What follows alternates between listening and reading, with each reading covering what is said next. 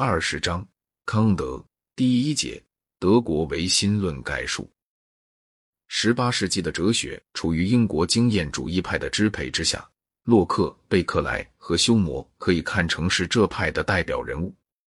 在这些人身上存在着一种他们自己似乎一向不知道的矛盾，即他们的精神气质和他们的理论学说倾向之间的矛盾。按精神气质来讲，他们是有社会心的公民，绝不一意孤行，不过分渴望权势，赞成在刑法许可的范围内，人人可以为所欲为的宽容社会。他们都和蔼可亲，是通达世故的人，温文尔雅，仁慈厚道。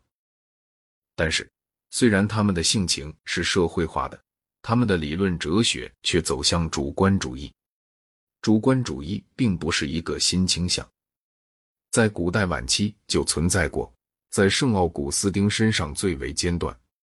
到近代，笛卡尔的“我思”使他复活了，而在莱布尼兹的无创单子说里便达到了暂时的顶点。莱布尼兹相信，即使世界的其他部分绝灭了。他自己经验里的一切也不会改变。尽管如此，他还是致力于旧教教会与新教教会的再统一。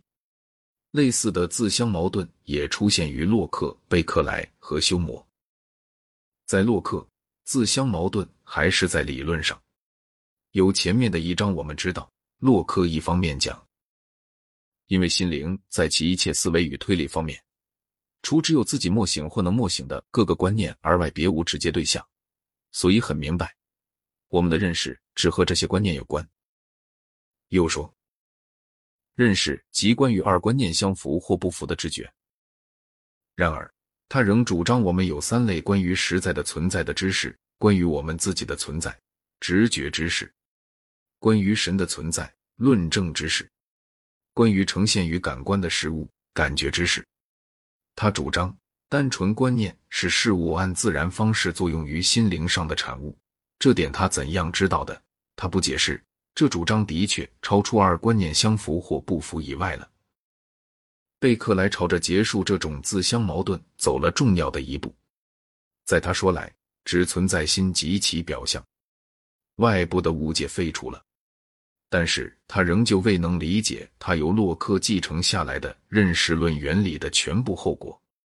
假使他完全前后一贯，他就会否定关于神的知识和关于他自己的性而外的一切新的知识了。作为一个教士和过社会生活的人，他的感情阻止他做这样的否定。修谟在追求理论一贯性上毫无所惧，但是他感不到让他的实践符合他的理论的冲动。修谟否定了自我，并且对归纳和因果关系表示怀疑。他认可贝克莱废除物质，但是不认可贝克莱以神的表象为名所提出的代替品。固然，他和洛克一样，不承认任何不具有前行印象的单纯观念，而且无疑他把印象想象成因为心外的什么东西，结果直接使心有的一种新的状态。然而，他无法承认这是印象的定义。因为他对因为结果这个概念是有意义的，我很怀疑他或他的门徒是不是曾经清楚认识到关于印象的这个问题。很明显，依他的看法，印象既然不能据因果关系下定义，恐怕就得借它和观念赖以区别的某种内在特性来定义了。因此，他便不能主张印象产生关于在我们外面的事物的知识，这是洛克曾主张的。也是贝克莱以一种修正形式主张过的，所以他本来应当认为自己被关闭在一个唯我主义的世界里，除他自己的心灵状态及各心灵状态的关系以外，一概不知。修魔通过他的前后一贯性，表明了经验主义若做到他的逻辑终局，就产生很少有人能承认的结果，并且在整个科学领域里。废除掉理性相信和盲从轻信的区别，洛克预见到了这种危险。他借一个假想批评者的口，发出以下的议论：假若认识在于观念之间的相符，那么热狂者和理智清醒的人就处在同一个等位上了。洛克生在大家对热忱已经厌倦的时代，不难使人们相信他对这种批评的答复是妥善的。卢梭在众人右转而对理性渐渐有了厌倦的时候登场，使热忱复苏，而且承认了理性破产，允许感情去决断理智存疑不决的问题。从一七五零年到一七九四年，感情的发言越来越响亮。最后，至少就法国而论，热月使感情的凶猛的宣讲暂时终止。在拿破仑底下。感情和理智同样都弄得哑不择声。在德国，对修魔的不可知论的反作用所采取的形式，比卢梭原先加给他的形式要深刻的多、精妙的多。康德、费希特和黑格尔发展了一种新哲学，想要他在十八世纪末年的破坏性学说当中保卫知识和美德。在康德，更甚的是在费希特。把始于笛卡尔的主观主义倾向带到了一个新的极端。从这方面讲，最初并没有对修魔的反作用。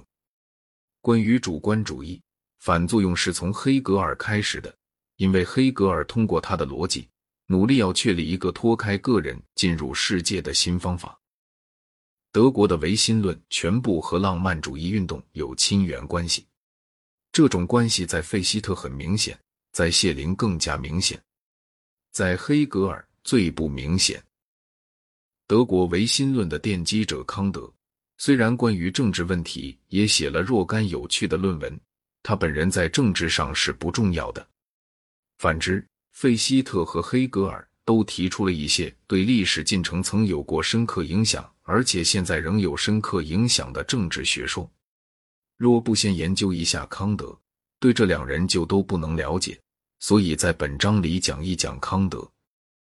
德国的唯心论者有某些共同的特征，在开始详细讨论之前，可以一提：对认识的批判作为达成哲学结论的手段，是康德所强调的，他的继承者所接受的，强调和物质相对立的精神，于是最后得出唯独精神存在的主张，猛烈排斥功利主义的伦理。赞成那些据认为由抽象的哲学议论所证明的体系，存在着一种从以前的法国和英国的哲学家们身上见不到的学究气味。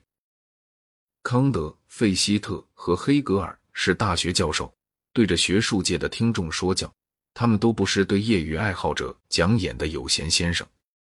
虽然他们起的作用一部分是革命的，他们自己却不是故意要带颠覆性。费希特和黑格尔非常明确的尽心维护国家，所有这些人的生活是典范的学院生活，他们关于道德问题的见解是严格正统的见解，他们在神学上做了革新，然而是为了宗教而革新。有了这几句引话，我们再回过来研究康德。